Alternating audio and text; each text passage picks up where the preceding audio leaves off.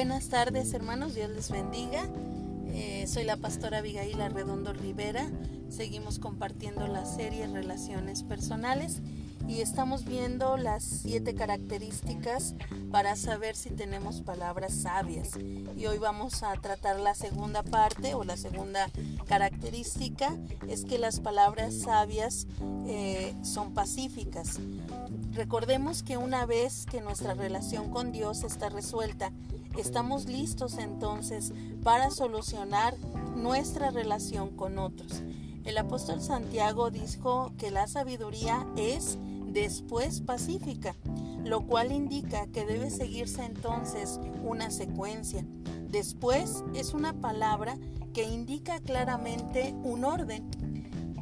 Si usted está tratando de arreglar su matrimonio, reparar tal vez un mal ejemplo que dio a sus hijos o enderezar algún problema con su jefe, con su vecino, pero no ha recibido a Cristo como su Señor y Salvador, está haciendo que la tarea sea doblemente difícil.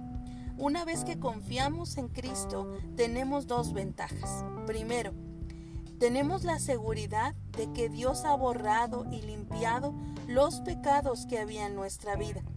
En segundo lugar, adquirimos un poder a través del Espíritu Santo que viene a morar en nosotros y así podemos comunicarnos con mayor sabiduría. Él llega a nuestra vida para capacitarnos, para expresar la sabiduría divina por medio de nuestras palabras y acciones. Cuando le permitimos hacer esto, nuestras palabras serán para palabras apacibles. Aquel que está lleno de la sabiduría de Dios no puede ser provocado fácilmente a enlazarse en discusiones. No es pendenciero ni contencioso, sino que busca conscientemente una solución pacífica a sus problemas. Él cree que las relaciones fuertes y amorosas son más importantes que ganar una discusión.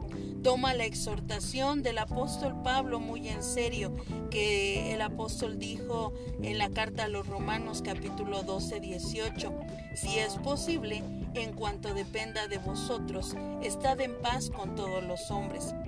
Pesa sus palabras con cuidado y se esfuerza para decirlas de tal modo que no causa el antagonismo de otros. Si recibe un ataque que contiene acusaciones iracundas y exageradas, se refrena de responder de la misma manera y con calma busca entender las necesidades del otro y encontrar la forma de ayudarlo.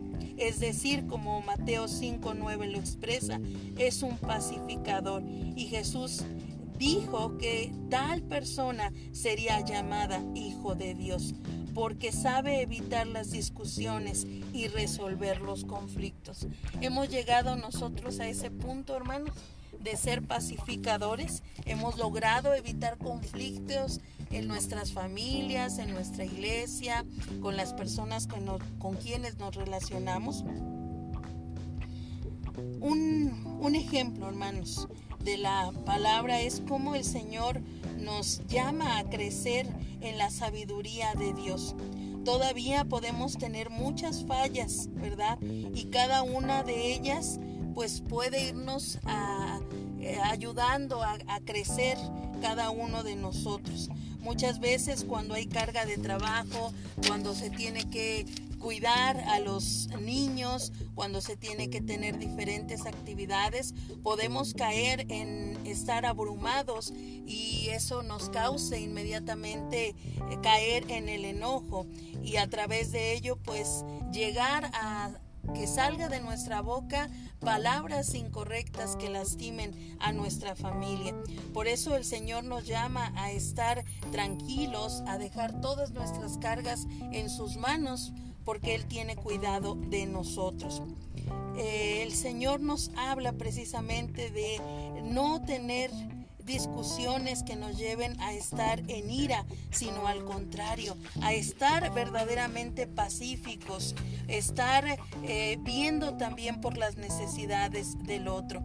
Qué importante es escuchar muchas veces en el matrimonio cuando uno está agobiado, ¿verdad?